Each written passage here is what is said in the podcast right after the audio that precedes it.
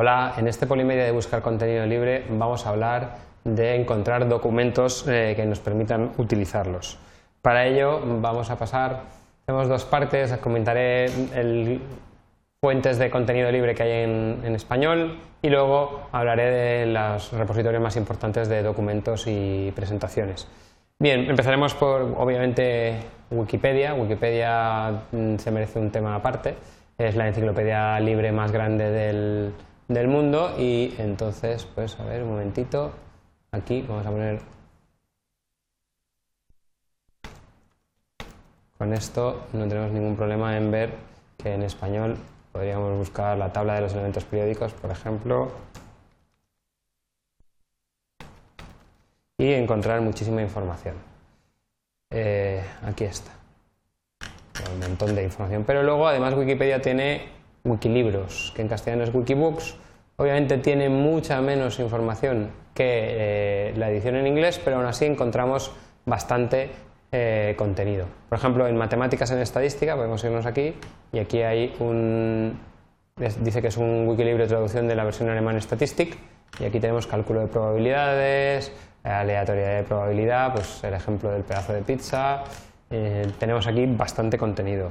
Otra interesante es la herramienta de libros de Google. Google está haciendo un gran esfuerzo de digitalización de libros. Algunos son libres de derechos y otros pues te deja ver unos capítulos y luego si quieres pues los compras. Pero se suele acceder a una parte importante de los libros que nos permiten pues sacar hasta mm, temas que nos puedan interesar, sacar aclaraciones. A ver, por no cambiar voy a poner estadística también. Y aquí tenemos pues la página 1 de este libro, que este libro pues si nos lo, va dejando ver unas páginas sí, otras páginas no, y si el libro está abierto completamente, pues lo podemos ver entero. Tenemos también el Project Gutenberg. En el Project Gutenberg aquí tenemos, la mayoría está en, inglés, podemos, ir al, podemos buscar, pero vamos a ver el catálogo entero para hacernos una idea de lo que hay. Pues lo que hay es, a ver, los 100 libros, vamos a ir un momentito. Book Search, y ya estamos aquí.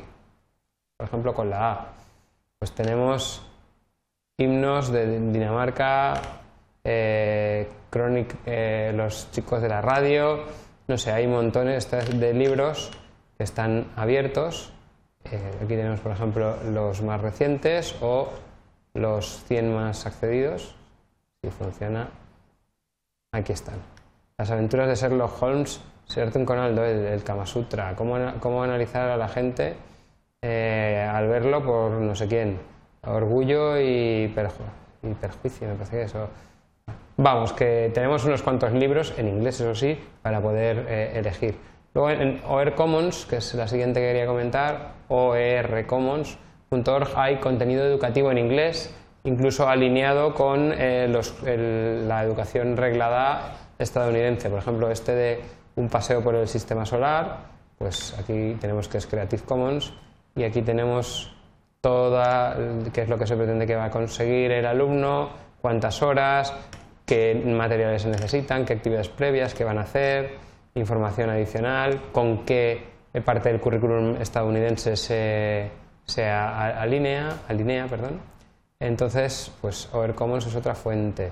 Tenemos también que O'Reilly, una editorial, pues ha editado, aquí esta no es la página que yo quería, así que fuera, ha editado también una serie de libros en inglés gratuitos y tiene mm, libros fuera de, impresión, o sea, libros que ya no se imprimen, por ejemplo, eh, haciendo funcionar Text, que es un, editor de, de, ecuaciones, de matemática. Tenemos también el Free Book Center, donde aquí hay, pues, para bajar libros en inglés de eh, ciencia de computadores, eh, lenguajes informáticos, Java, etc. Esto está más centrado en matemáticas, física, médicos. Por último, vamos a pasar a lo que son los grandes repositorios de publicación de, tanto transparencias como documentos. En principio, Scribe empezó con documentos y SlideShare con transparencias, o sea, con presentaciones, pero ahora mismo todos publican de todo. Voy a comentar los tres más importantes. Que el problema que tienen es que no permiten buscar un contenido, no te permiten buscar, por ejemplo, podríamos poner aquí redes sociales eh, y nos saldrían documentos relativos a redes sociales, pero no nos permite buscar en nos permite tipo de archivo, extensión, idioma, filtrar por, pero no nos permite eh, por categorías eh, buscar si es libre de acceso. Vamos a poner este, por ejemplo, y aquí sí que podemos buscar ya si este documento del SENA de, de las redes sociales, aquí podemos buscar, por lo menos estaba, si tenemos licencia para... Aquí está, Copyright Attribution Non Commercial. Por ejemplo, este lo podríamos reutilizar si no es con usos comerciales. Pero claro, buscarlo así es bastante incómodo. Pasa lo mismo con SlideShare. Si ponemos redes sociales Creative Commons no nos sale lo que queremos, si ponemos redes sociales nos salen documentos de redes sociales, pero habría que entrar uno por uno, ver si nos interesa y luego aquí abajo, en More, ver si tiene, pues como este, eh, el de atribución no comercial y share alike. Bien, eh, esto es una herramienta muy, son herramientas muy potentes también para poder publicar nuestro propio contenido eh, para compartir con nuestros alumnos o con otros profesores con los que estemos trabajando. Y por último, otra de publicación de documentos más en plan revista que se llama Calameo. Podemos poner aquí redes sociales.